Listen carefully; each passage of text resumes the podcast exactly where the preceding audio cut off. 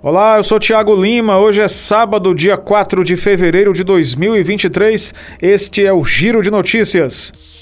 Um casal foi preso sob suspeita de participar da morte de uma mulher de 18 anos no Cariri. Cícero Jefferson Salu Dias Brito, de 23 anos, e Raixa Bruna Matos da Silva, de 18 anos, foram detidos por policiais civis em Juazeiro do Norte. A morte da vítima, identificada como Tamires Lima de Silva, foi filmada e compartilhada em uma rede social. De acordo com a polícia, apurações apontam que a motivação do crime está relacionada a ao envolvimento da jovem com outro grupo criminoso. A vítima desapareceu no último dia 27 de janeiro e foi encontrada morta na última terça. O corpo dela foi localizado com sinais de violência.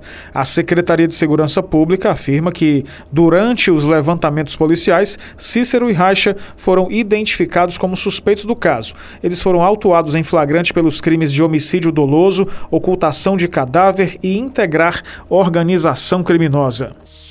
Eleita na suplência de Camilo Santana na disputa pelo Senado, Augusta Brito, do PT, tomou posse como senadora da República. Ela assume a vaga deixada pelo petista, que pediu licença do cargo para comandar o Ministério da Educação. A posse da senadora atraiu uma comitiva de políticos cearenses, entre eles o governador do Ceará, Elmano de Freitas, o presidente da Assembleia Legislativa do Ceará, Evandro Leitão, o senador Cid Gomes, o líder do governo na Câmara, deputado José Guimarães, entre outros. O Giro de Notícias tem produção, edição, locução e sonoplastia de Tiago Lima.